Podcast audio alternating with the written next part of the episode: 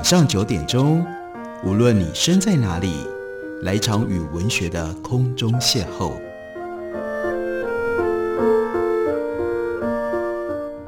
杨照谈书，邀您一同遨游文学世界，认识古今中外的经典之作。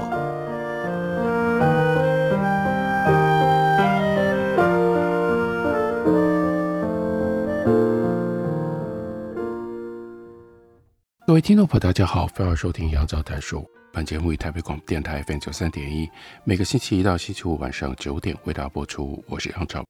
在今天的节目当中，要为大家介绍的这本书是堡垒文化的新书，作者是 Jay Williams。他的这本书书名叫做《所有曾撼动我们的一切》。这位作者 Jay Williams，他是一个什么样的人呢？我们让他自己来告诉我们。他说：“我是小儿神经外科医师。”我为各年龄层有大脑和脊髓神经问题的儿童手术。这些问题若要说得明确一点，是指肿瘤、血管畸形、需要手术的颅炎病变、脑积水脊柱裂以及相关损伤等等各种问题，诸泛不及备载。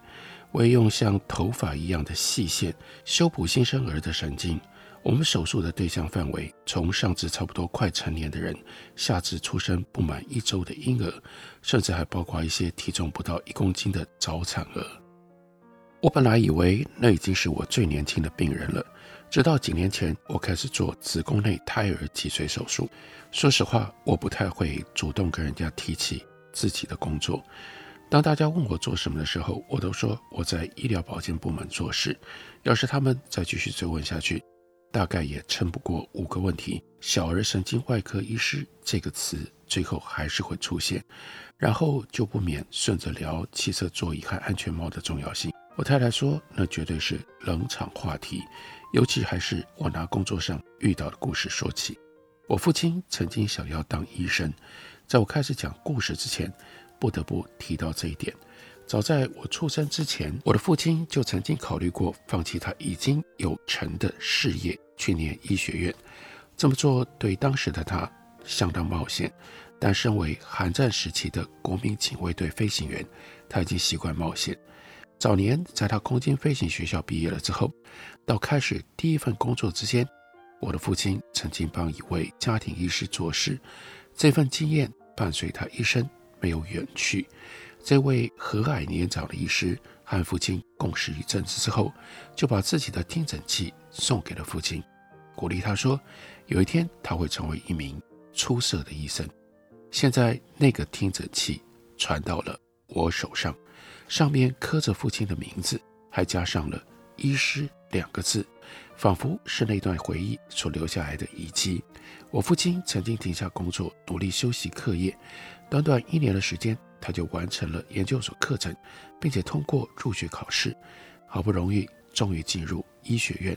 但那时他有妻子和两个年幼的孩子要抚养，而且没有其他的经济来源。他真的努力过了，我看过他为了要筹措财源负担学费所写的那些信，可惜最终还是没有成功。慢慢的，他放弃了这个梦想。隔了几年之后，我出生了，是家里的第三个孩子。算是意外之喜，但几乎从我出生那一刻开始，我的父亲就盼望着我能够成为医师。我也把这个梦想当做自己的目标，至少一开始是。小时候我也曾经对其他职业感兴趣，我曾经对飞行很着迷，戴着我父亲的飞行员头盔在家里四处玩。结果大人告诉我，选那条路以后会没有什么时间陪家人。现在看这句话还真是讽刺。把目标放在站在地上可以做的事情之后，我才明白，当我小学写作文说长大要当医生那个时候，我父母是真的非常开心。慢慢的，就像大多数的青少年一样，我决定走一条不同的路，走自己的路。我主修英语，也开始专心写作，但不知为何，我还是选修了医学先修课程，还在美国医学院入学考试。MCAT 拿到了能够进入医学院的好成绩。我那时的大学教授们是都柏林三一学院和牛津大学所训练出来的。我跟着他们学习 James Joyce、W.B. Yeats，还有 William Shakespeare，还曾经前后跟着 Barry Hanna 以及 Alan Douglas 学了一学期的创意写作。不过前面的那一位 Barry Hanna，在那个只有少数获选学生能够修的小小的课堂里，一直不断的吸烟，吸烟蒂，还给我的写作成绩打了一个 B minus。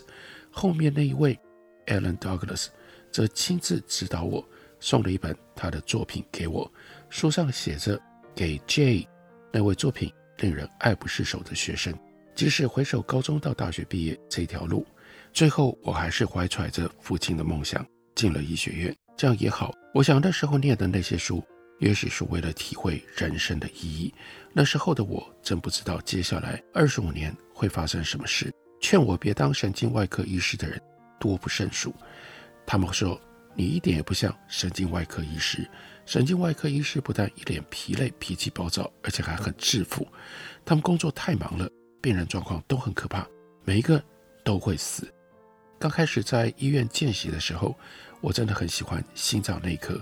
用来判断后续医疗处置的关键是听心音和身体检查，精心编排解说和深思熟虑的计划。你知道主动脉瓣闭锁不全可以透过悬雍垂摆动异常来诊断吗？现在有人知道吗？但我们当时就是这样诊断的：男的打着领带，女的别起领巾，挂起听诊器，杂音、摩擦音、喘鸣音、哮吼音和鼾声，我们就像是这些声音来自于整个医院的主宰。我一年级在大体实验室工作的时候，John Stone。一位来自于 Amos 大学的心脏内科医师作家，帮我在他出版的论文集上签名。他边签边说：“我的身上有甲酸味。”然后呢，To J。三个月后，我开始觉得一般儿科超棒的。某一天一大早，总医师发现我去帮婴儿喂奶，他看了就说：“你会来帮婴儿喂奶，就表示你会走儿科。”但其实我并不是喂。所有的婴儿，而是某一个特别的婴儿。他一个人躺在婴儿床里，从来没有人来看他。而且我想，他一出生就有骨科碱毒瘾。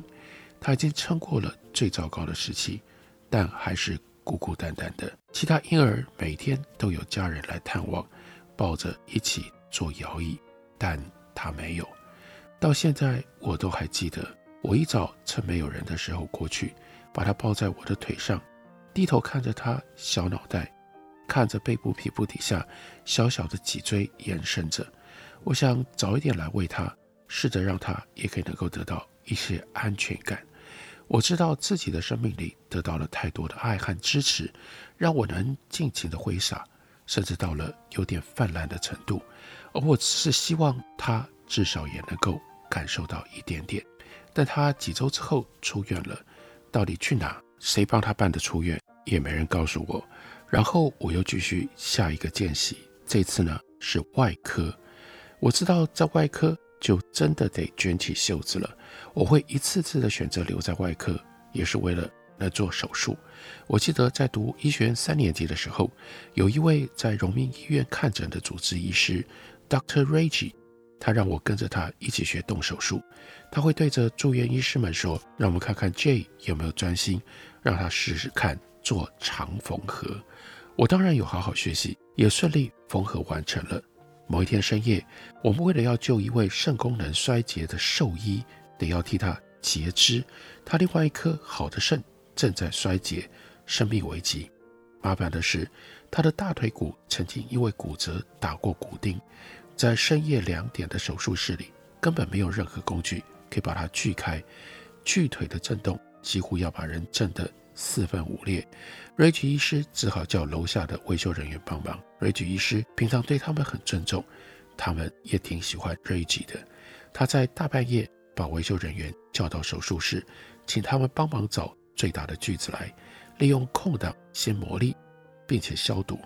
不一会儿，那种你会在双人伐木比赛当中所看到的大工具出现了。瑞吉和我锯个不停，来来回回的锯。我还记得，连火花都冒出来了。病人当时是清醒的，他的身体状况太差，无法全身麻醉。麻醉师担心他的血压太低，心脏会受不了，所以只做了半身脊髓麻醉。我记得当我在锯腿的时候，他从手术布帘另一头看向我，嘴里喃喃地念着：“万能的主啊！”最后我们终于熬过来了。虽然我的手很痛，但我们救了他一命。从那个时候开始，我就知道我想要救人。后来我在外科实习期间，曾经遇过小儿外科的 Dr. Miller，他身材高大，瘦骨嶙峋，有圆形秃。他是我见过最忙的人。手术室里的他几乎无所不能。过去他从孩子们的呼吸道和胃里取出的硬币有一千多枚这么多，这些硬币都完整保存在他的硬币收集册里。我小时候也有过那种硬币收集册，厚纸板内页嵌着满满的硬币。上面覆盖着透明塑胶保护片，到现在我都还留着一本呢。随着时间累积，Dr. Miller 把他手术所取出的硬币进行分类，并且找出最常被吞下的种类。他会说：“我告诉你啊，小心那些 Denver 造币厂所做的硬币。”他会定期演讲，阐述有关统计数字如何遭到误用，如何导致推论结果无意义。他每一天都会趁着巡房。还有在手术室的时候，教我们如何判读 X 光片和检查结果。每个星期天早上，他也会对着学生和住院医师上正课。他常常把这个称之为“主日学校”。他很受人爱戴，我希望能够像他那样教书，有朝一日也受到学生这样的爱戴。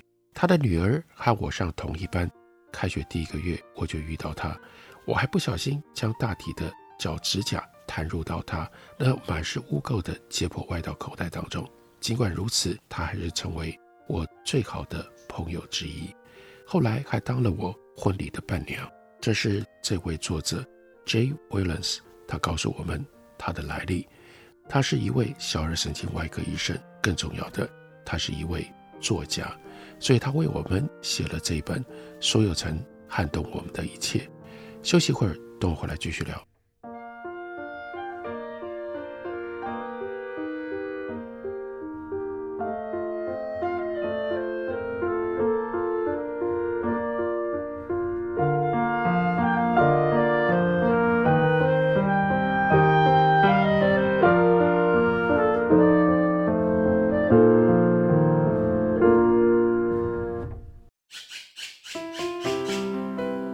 家好，我是刘克襄。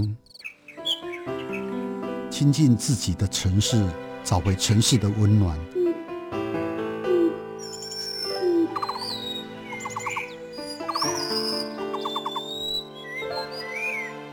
听见台北的声音，就在台北广播电台，FM 九三点一，AM 一一三四。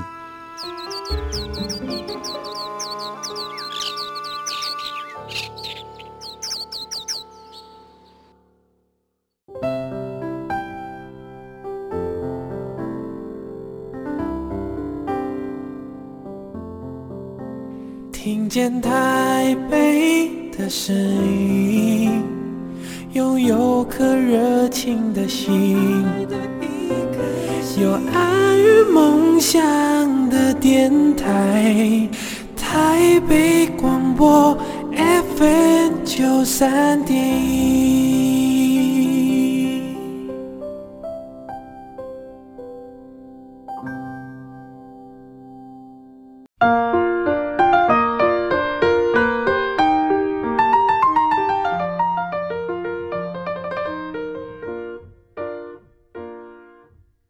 感谢你继续收听《杨照谈书》。本节目以台北广播电台 FM 九三点一，每个星期一到星期五晚上九点为大家播出到九点半。今天为大家介绍的这本书，作者是 Jay Williams，堡垒文化出版公司的新书。中文的书名叫做《所有曾撼动我们的一切》，英文书名是《All That Moves Earth》。这是一位小儿神经外科作家，他所为我们留下来他自己如何成为一个医生，还有。在医生的这个工作上，他做了什么？他经历了什么？他看到了什么？他感受了什么？Jay Williams 就说：“我在心脏内科实习的时候，发现自己喜欢帮人做检查。从儿科，我知道我会怜悯无辜的人，无辜和清白是有别的。从手术当中，我发现用双手拯救人命很让人着迷。从 Dr. Miller 那里，我了解到，我希望以后能够教书，受到学生爱戴。我知道是时候该选择当哪一科的住院医师了。但那时我也只知道，当神经外科医师肯定会累成狗，不像是。我会做的事，可是，在医学院的日子里，我总会看到急诊室里人山人海。神经外科住院医师过来之后，会迅速检查，电脑断层扫描医嘱，冷静地和家人交谈，然后有条不紊地处理下一个紧急情况，逐一解决问题。那些我遇到的神经外科医师，看起来都很累，脾气差，工作过劳，待人态度都有些古古怪怪的，连对我。也是一样，仿佛他们跟其他人生活在平行时空里。但是当我开始跟他们实习后不久，再看他们就不觉得有那么奇怪了。他们一有空档就教我大脑和脊髓的知识，在被一片混乱包围的急诊室里，他们会陪着我一起到深夜，为我画复杂的图，向我解说，例如手臂肌肉神经分配图，或者是脑神经概略分布图。一直到现在，我都还会亲手为学生画脑神经图。我们照顾的病人当中，有的因为车祸造成血栓，有的脊椎受伤需要修复，有的有脑瘤需要切除，或是有各种致命的中心神经系统障碍。他们和你我一样都是人，并且是在生死边缘挣扎的人。不过，我们会把他们从鬼门关拉回来。虽然事事不可能尽如人意，但大部分都能见效。医学院三年级那年的感恩节假期，我特地留在医院，就为了可以和他们一起工作。我还记得那时候，感觉工作起来很自豪又无敌。那几个星期，每次路过神经外科手术室的时候，我都会停下来往里面看，看看这些医生他们在做什么。不只是一次两次。而是每次，其实我每次都会踮起脚尖，从门上的小方窗往里面看。有一天，我又往里面看，刚好看到他们在工作。然后我想着自己能够和人沟通、救人、教人，我应该可以成为一名神经外科医师，因为我和他们有着许多相同的特质。然后进入到了杜克大学的医院。当住院医师，那头两年记忆很模糊，接着两年的模糊，慢慢活成了六年的模糊。我自己也弄不清楚当初是如何从密西西比大学去杜克大学的。我想或许和学生时期去那里实习一个月的经历有关。我可以长时间努力不懈地工作，对于不清楚的事，我会寻求答案，一直到找出解方。我不会瞎编乱造。假装知道这段时间的模糊，是因为我已经进入医学院最后一年，在即将踏上这段不平凡的人生旅程的时候，我的父亲患上了 ALS 肌萎缩性侧索硬化症，一种渐进性神经退化性疾病，会导致瘫痪直到死亡，而且没有手术或者是治疗的方法。我把父亲留在 Mississippi，一年之后。在那个我人生最忙、最紧张的一天，父亲突然消失了，只留下我和我眼前的这条路。就算我不确定未来在医学的路上会怎么走，但是无论如何，我要去了解击败我父亲的谜题。我相信以后会在病人身上看到他的影子，也会在病人家属的悲伤里看到自己的影子。面对生死之间的现实。人很快就会把所有美化的、自觉无敌的想法消磨殆尽。我记得早年当住院医师的时候，曾遇过主治医师对我说：“每当我照顾他的病人的时候，他都想好好教训我一顿。”他这么说的同时，还用力比了一个像是 OK 的手势。他的食指紧紧扣在拇指的指节皱褶里，压得手指皮肤都变白了。那手势像是在影射教训我的样子，我听着心里想：我的老天爷，这里到底是哪里啊？我们会连续不停工作好几个小时，也会在嘴里还含着食物的时候就睡着了。我会在凌晨开车回家的时候撞上同一棵树，一个月两次，还好车开得慢，但其实就是太累睡着了。再多的咖啡因或者是肾上腺素都无法抵消连续两晚没睡的疲劳感。当疲劳像这样随着时间不断累积的时候，用术语来说，这叫做 sleep deficit，睡眠债啊。走这条路免不了经历这样的过程，这一点毋庸置疑。要么你就坚持下来，要么你就自动退出，或者是被判出局。身为一名住院医师，很快就会发现，心里面只想着在急流当中浮着不被淹死，直到。事情结束的那一刻，在神经外科的这一片混乱之中，儿少病例吸引了我的注意。我看着小儿神经外科医师和父母孩子一起，在等待诊断的焦虑到精细的手术，最后进入康复的解脱。对于孩子，这是恢复健康和活下去的机会。只是一个单纯无辜的想法，以前会痛痛，现在不痛了。但对于父母而言，这是深层的情绪，有听到孩子生命可能有危险时候的痛苦，有让医生在孩子身上动刀所必须给予的信任。对外科医师来说，这是一个从根本上改善，甚至是拯救一个孩子的机会。孩子有满满的潜力，还没有成型，未来还充满着无限的可能性。有一个专有名词叫做 pluripotent 多能性。通常用在描述干细胞这种对人体极其重要的微小结构。干细胞能够转变成几乎任何种类的细胞，至于变成什么，则取决于在过程当中所受到的影响。多年来为一个又一个的孩子做手术，在他们的生命当中产生了深远的影响。我有幸做这样的工作，看着他们长大成人，我开始觉得自己是。身负使命而来的，要把这些无限的潜能一次又一次的在世界上释放。训练期间，我遇到的许多小儿神经外科医生，也促使了我的选择。其中对我影响最为深远的是 Tim George。在杜克大学期间，我和 Tim 合作脑部成像研究计划，为了发表研究成果。